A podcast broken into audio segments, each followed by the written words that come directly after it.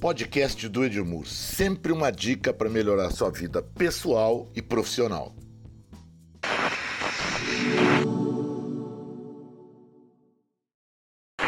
Eu vou falar com vocês agora sobre o assunto mais importante no tema atendimento. Vou fazer uma pergunta para vocês, porque essa pergunta sempre dá resposta dividida, né? Na verdade, a resposta sempre é errada, mas vamos ver se vocês acertam. O que, é mais importante para ter uma equipe maravilhosa? Contratar bem ou treinar bastante? O que, é que vocês acham? Pensa um pouco, hein? Eu vou dar um tempo para vocês pensarem. A resposta, invariavelmente, é treinar bastante. Treinar bastante é extremamente importante. Vocês não fazem ideia de quanto que treinar é importante, mas a coisa mais importante para eu ter uma equipe maravilhosa é contratar bem. Eu acabei de fazer uma causa maravilhosa para tratar bem as pessoas. Depois eu exigi que cada pessoa fizesse a cultura de atendimento, que é fazer bem. Agora, se eu não tiver, se eu não achar pessoas com a cara dessa cultura de atendimento, não vai acontecer o que a gente espera, que é o atendimento acontecer todo santo dia, sem que ninguém tenha que ficar vigiando e mandando. O que a gente quer, na verdade, é ter pessoas que gostem tanto de trabalhar onde elas vão trabalhar, que elas façam o que tem que ser feito voluntariamente. A gente não tem que pagar nada mais para elas, porque elas acham que atendimento é parte da vida delas. Elas foram treinadas, sabe por quem? Pelos pais delas em casa a tratar bem os outros.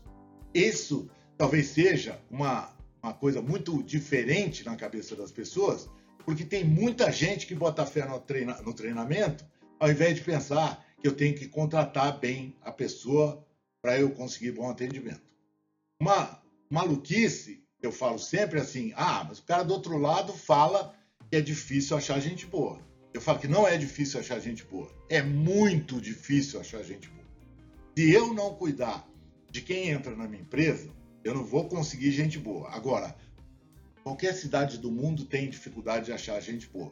A minoria das pessoas são pessoas que atenderiam bem. Em qualquer classe social existem pessoas muito ruins, médias e muito boas no quesito atendimento. O que você precisa fazer é garimpar. Garimpar. Garimpar. Não sei se já viram um filme de garimpeiro, coisa parecida. O garimpeiro, ele procura milhares de baseadas para achar uma pepita de ouro. É igual com você. Você vai procurar um monte de gente, vai passar por um monte de gente, vai entrevistar e conhecer um monte de gente até você conseguir achar aquela pessoa que ainda não vai estar pronta, tá certo? Que você acha que tem habilidade e atitude para cumprir a nossa cultura de atendimento e fazer um trabalho maravilhoso. Não é fácil. A coisa mais difícil que tem num negócio é achar gente muito boa. Bom, eu posso me conformar e botar para dentro uma pessoa qualquer que não tenha o nível de qualidade que eu espero dela, ou o nível de potencial que eu espero dela. Porque, na verdade, você contrata uma pessoa, você pega uma pedra preciosa quando ela está no garimpo, ela não é lapidada ainda, ela tem os defeitos dela. Né? Mas se eu não tiver uma, um valor intrínseco, uma alma boa, não vai adiantar nada eu fazer o investimento depois de lapidar, que é o treinamento. O que faz uma pessoa né? O que, que faz uma pessoa ser boa num negócio para ser contratada? Ela tem que precisar do negócio, tá certo? Precisar é extremamente importante e ela tem que gostar daquilo que ela vai vender e das pessoas com as quais ela vai conviver. Se eu for contratar alguém para vender eletro, se eu for contratar alguém para vender móveis, essa pessoa tem que falar desses assuntos da maneira mais bacana do mundo. Ela tem que ter entusiasmo por aquilo. Só que ela tem que gostar de pessoas e antes de ficar falando isso aí, falando das coisas, ela tem que ouvir genuinamente o que as pessoas têm a dizer para ela. Então, lembra disso, ó. Antes de pensar em qualquer coisa, eu tenho que contratar uma pessoa boa, cujo potencial tenha muita, muita, muita possibilidade de dar certo naquele negócio. Se eu contrato uma pessoa que não é boa, a minha equipe atual fica muito mal. Ela fica se achando rebaixada, porque como é que pode um cara que exige tanto da gente, certo? Contratar alguém que não seja tão bacana. Não acredito em outra coisa senão conhecer alguém para saber se ele é bom ou não. Conhecer alguém implica e não apenas fazer entrevista e dinâmica de grupo. Você tem que conviver com essa pessoa de alguma maneira.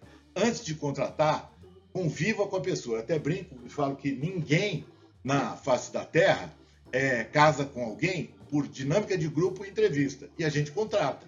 A gente vai conviver com uma pessoa sem ter conhecido ela antes.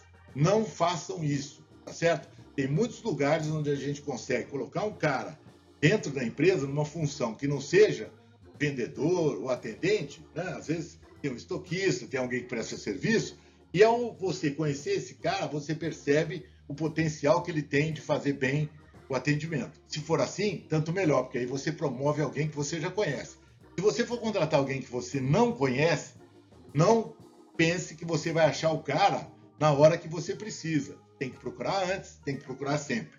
A melhor hora de demitir alguém, a melhor hora de demitir alguém é na hora que você contrata.